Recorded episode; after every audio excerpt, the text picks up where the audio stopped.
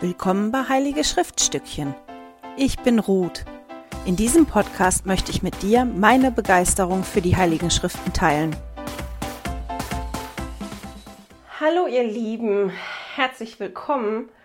Heute beschäftigen wir uns mit 1. Nephi 16, Vers 22, aber diesmal wirklich nur in Kurzfassung.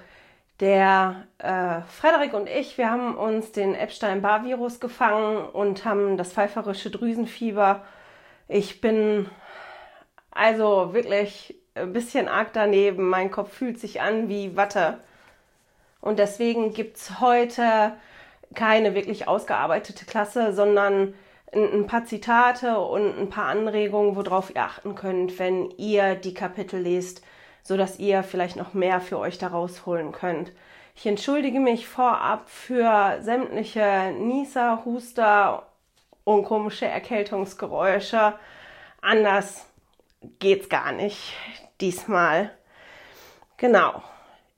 Kapitel 16 bis 18 sind Kapitel, die eigentlich voll sind, wo man super guten Anschauungsunterricht machen kann die bekommen den Liahona, der ganze Schiffsbau und so. Das ist sehr plastisch. Das ist eine Geschichte, die kann man toll benutzen, um das mit Kindern zu machen. Wir haben aber gestern eine total tolle Diskussion mit unserem Kind 1 gehabt. Der ist, ich nenne den im Moment immer meinen Mopper-Opper, weil der das garantiert schafft, das Negative zu sehen und sich auf das Negative zu konzentrieren und wir gestern wieder eine Diskussion darüber hatten und Ansgar griff so zur Seite und wollte gerade sein Buch Mormon holen und der verdrehte die Augen und sagte, boah, nicht, nicht schon wieder. Ähm, irgendwelche Beispiele aus, der, aus den Schriften.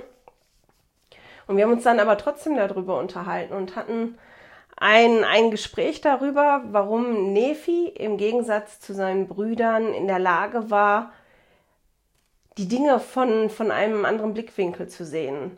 Man liest das so und hat das Gefühl, er konnte all die schwierigen Dinge ertragen, ohne zu murren. Und wie das kommt, dass das Nephi dazu in der Lage war. Das war eine total tolle Diskussion, wo wir uns aber auch ähm, über Laman und Lemuel unterhalten haben und warum die beiden immer gemurrt haben. Und wir haben uns halt gefragt, wie Laman und Lemuel Nephi wohl empfunden haben müssen. Der muss für die doch auch eigentlich eine fürchterliche Nervensäge gewesen sein. Die haben dann gemurrt oder sich daran festgehalten. Und so wie Ansgar gestern den Griff zum Buch Mormon hatte, weil er was gelesen hat, in den Kapiteln was gepasst hat und unser Kind eins die Augen verdreht hat, dass ähm, Laman und Lemuel die Augen bestimmt mehr als einmal verdreht haben und das ganz anstrengend gefunden haben, wenn Nefi wieder losgelegt hat. Wir haben aber ja nicht die Platten von Laman und Lemuel überliefert bekommen, sondern die Platten von Nefi. Und ganz spannend für mich finde ich, ist in dem Zusammenhang, worauf man sich konzentrieren könnte, wie lehrt Nefi? Ihr könnt euch ja mal fragen, was macht für, für euch, was macht für dich persönlich einen guten Lehrer aus? Und hat Lehi Züge eines guten Lehrers für dich? Und was kannst du mitnehmen von dem, wie Lehi unterrichtet? Ein anderer Punkt, auf den du dich beim Studieren konzentrieren könntest, wäre, wie bekommt Nephi Offenbarung? Der bekommt ja vom Vater im Himmel nicht am Anfang. Die sind ja nicht in Jerusalem losgegangen und hatten direkt einen kompletten Masterplan. So, ihr reist jetzt, das ist genau die Route, zwei Tage da lang, einen Tag da lang, den nächsten Tag da, da habt ihr eine Oase. Dann kommt ihr dahin, da dürft ihr so und so oft Pause oder so und so lange Pause machen und dann müsst ihr ein Schiff bauen. Das geht so und so, dann fahrt ihr über die Wasser. Das ist ja nicht das, wie das gelaufen ist, sondern die haben das immer Stück für Stück für Stück bekommen. Und Nephi hat immer wieder Offenbarung bekommen und in dem Kapitel können wir schön sehen, wie Nephi das gemacht hat, wie Nephi sich darauf vorbereitet hat.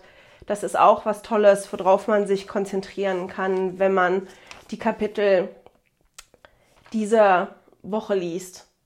Einen anderen Gedanken, das ist nicht mein Gedanke, den habe ich eiskalt geklaut. Ich gucke ja immer die YouTube-Videos oder höre den Podcast von Don't Miss This. Und die Emily Freeman, die hatte zu den Kapiteln einen tollen Gedanken. Die hat gesagt, oft, wenn wir Zeugnis oder Ansprache hören, hören wir ja immer, ich habe das und das erlebt und bin durch die und die Schwierigkeiten gegangen und jetzt bin ich fertig. Und wenn ich von hinten darauf gucke, dann erkenne ich Gottes Wirken und erkenne ich, wie, wie das gewesen ist. Und in den Kapiteln lesen wir aber von einer Familie, die mittendrin gesteckt hat, die mitten in den Schwierigkeiten gesteckt hat, die, ja, wo die Kacke am Dampfen war, äh, wo es anstrengend gewesen ist, die wirklich viele Prüfungen gehabt hat. Und wir lesen in den Kapiteln halt die Verse und die Familie weiß noch nicht, wie das ausgeht. Die weiß noch nicht, die müssen ein Schiff bauen. Die wussten dann noch nicht, wir fahren übers Meer. Die wussten, als die losgezogen, in, losgezogen sind in Jerusalem, nicht, dass die acht Jahre lang unterwegs sein werden. Und es ist total spannend zu gucken, wie eine Familie damit umgeht. Und zwar, wenn sie mittendrin ist, mitten in der Reise, mitten mit all den Schwierigkeiten. Und wenn man sich darauf konzentrieren will, dann kann man gucken, wie gehen die verschiedene, verschiedenen Familienmitgliedern mit den Schwierigkeiten um und warum. Dazu möchte ich einfach ein, ein Beispiel bringen. Und zwar 1. Nephi 17, Vers 1 bis 3. Da sagt Nephi, ab der Mitte vom ersten Vers. Und wir wanderten und warteten durch viel Bedrängnis in der Wildnis, und unsere Frauen gebaren Kinder in der Wildnis. Und so großen Segen schüttete der Herr über uns aus, dass unsere Frauen ihre Kinder reichlich säugen konnten und stark waren, ja sogar wie die Männer, während wir in der Wildnis von rohem Fleisch lebten, und sie fingen an, ihre Reise ohne Murren zu ertragen. Und so sehen wir, dass die Gebote Gottes erfüllt werden müssen. Und wenn es so ist, dass die Menschenkinder die Gebote Gottes halten, nährt er sie und stärkt sie und bereitet Mittel, wodurch sie das vollbringen können, was er ihnen geboten hat. Deshalb hat er auch für uns Mittel bereitet, während wir durch die Wil während wir in der Wildnis weilten. In dem gleichen Kapitel, also 1. Nephi Kapitel 17, Vers 20 bis 22, hören wir jetzt die gleiche Variante geschildert aus einer anderen Perspektive. Und du bist wie unser Vater, verführt von den törichten Einbildungen seines Herzens. Ja, er hat uns aus dem Land Jerusalem geführt und wir sind alle, all die vielen Jahre lang in der Wildnis gewandert. Und unsere Frauen haben sich abgeplagt, während sie schwanger und schweren Leibes waren. Und sie haben Kinder in der Wildnis geboren und alles erlitten außer dem Tod. Und es wäre besser für sie gewesen, vor dem Auszug aus Jerusalem zu sterben, als diese Bedrängnisse zu erleiden. Siehe, diese vielen Jahre haben wir in der Wildnis gelitten und wir hätten uns unterdessen unseren Besitztümern und des Landes unseres Erbteils erfreuen können. Ja, und wir hätten glücklich sein können. Und wir wissen, dass das Volk in Jerusalem ein rechtschaffenes Volk gewesen ist. Denn siehe die Satzungen und die Richtersprüche des Herrn und all seine Gebote befolgt gemäß dem Gesetz des Mose. Darum wissen wir, dass sie ein rechtschaffenes Volk sind. Und der Vater und unser Vater hat sie verurteilt und uns weggeführt weil wir auf seine Worte gehört haben. Ja, und unser Bruder ist wie er. Und mit solchen Worten murrten und klagten meine Brüder gegen uns. Ich finde das spannend und ich glaube, dass die meisten von uns irgendwo zwischen Nephi und sein, seiner Einstellung stehen und Laman und Lemuel. Weil das ist ja so. Die sind acht Jahre lang durch die Wildnis gewandert. Und das war anstrengend. Wir lesen in, in ich glaube, Kapitel 16, Vers 16, dass Gott sie immer zu den fruchtbaren Teilen in der Wildnis geführt hat. Aber zwischendrin waren halt Teile, die nicht fruchtbar gewesen sind. Und es war schwierig. Die haben Kinder bekommen in der Wildnis, die Frauen. Selbst Saria hat noch zwei Kinder bekommen. Die haben Prüfungen erlitten, die Bögen sind kaputt gegangen. Die haben zwischendrin nicht genug zu essen gehabt. Und es ist halt schon spannend, sich damit auseinanderzusetzen. Warum reagieren Laman und Lemuel immer wieder, wie sie reagieren und warum ist Nephi in der Lage, so zu reagieren, wie er re reagiert und auch wie reagiert Lehi, Weil anhand von Lehi können wir ja sehen, dass nur weil man ein Prophet ist oder nur weil man die Prophezeiung bekommen hat, man auch nicht davon gefeit ist, zu murren, wenn es dann wirklich richtig schwierig wird und man wirklich richtig bedrängt ist. Wir haben als Familie da eine Diskussion drüber gehabt. Auch mit einer von meinen Schwestern habe ich darüber diskutiert. Und ich glaube, eine Antwort für uns, die wir gefunden haben, war, dass es letztendlich eine Entscheidung ist. Es ist eine persönliche Entscheidung, was ist das, was ich sehen möchte? Möchte ich mich auf das Schwierige und auf das Schlechte konzentrieren oder möchte ich Gottes Wirken in meinem Leben erkennen und Gottes Wirken sehen und mich auf das Positive konzentrieren? Und wenn man dann diese Kapitel liest, dann kann man sich darauf konzentrieren, zum Beispiel auch, was half Nephi dabei, die Entscheidung zu treffen, die er getroffen hat. Ich meine, der Vater im Himmel wollte ja außergewöhnlich große Dinge von dem. Stellt mal vor, ihr würdet gehen und beten und der wird jetzt zu euch sagen, so, auf, du baust jetzt ein Schiff. Das ist doch irrwitzig.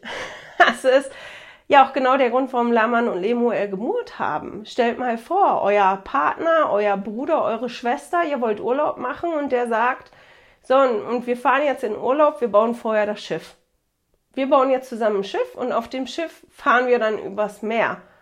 Ihr würdet doch auch erstmal stehen und sagen, ja, welche Qualifikationen hast du denn, dass du das machen kannst? Und das ist das, was Laman und Lemuel machen, die hinterfragen das. Und wenn man sich darauf konzentriert, zu gucken, was hat Nephi geholfen, die Entscheidung zu treffen, die Dinge zu tun, die der Vater im Himmel von einem möchte.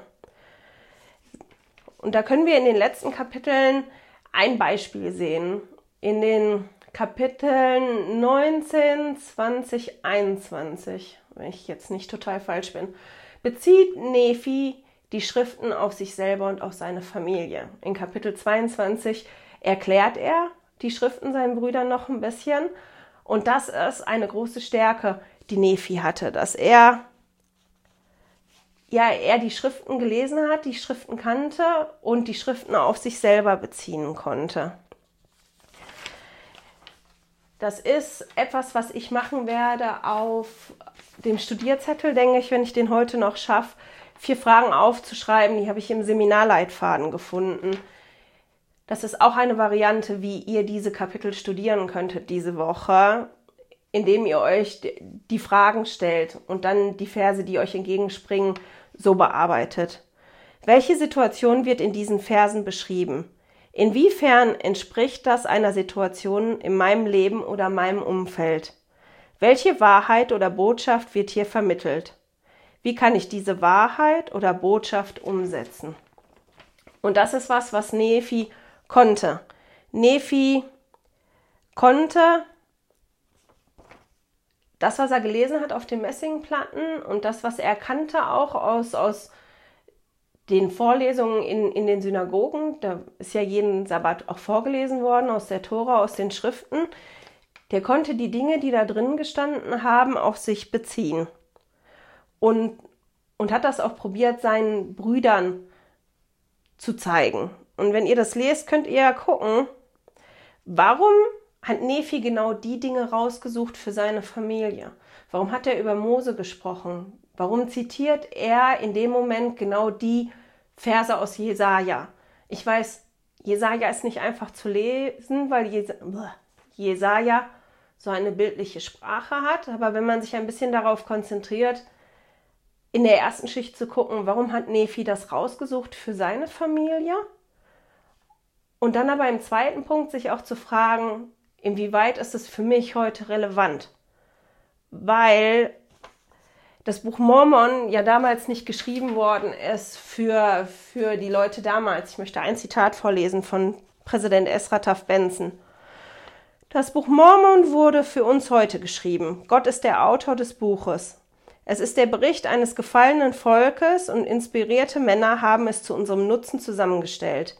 Die Menschen damals hatten das Buch überhaupt nicht. Es war für uns bestimmt. Mormon, der Prophet in alter Zeit, nachdem das Buch Mormon benannt ist, hat aus den Aufzeichnungen mehrerer Jahrhunderte einen Auszug angefertigt.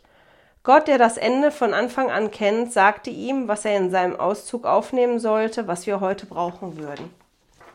Also lohnt es sich auch in den Kapiteln, wenn wir weiter üben, so wie Nephi, die Schriften auf uns anzuwenden, nicht nur zu fragen, warum hat Nephi genau die Stellen rausgesucht für seine Familie, warum war das wichtig für seine Familie, was wollte er seinen Brüdern damit beibringen, was wollte er, dass sie verstehen, sondern vielleicht auch zu fragen, was ist in den Versen für mich heute wichtig.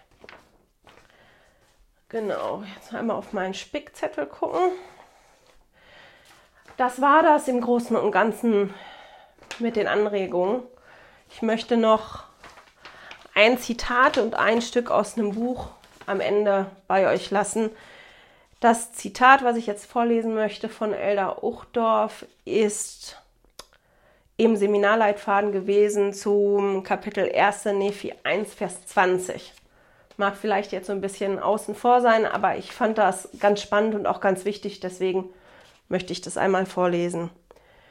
Der Satan möchte uns das Gefühl geben, Vergebung sei für uns außer Reichweite.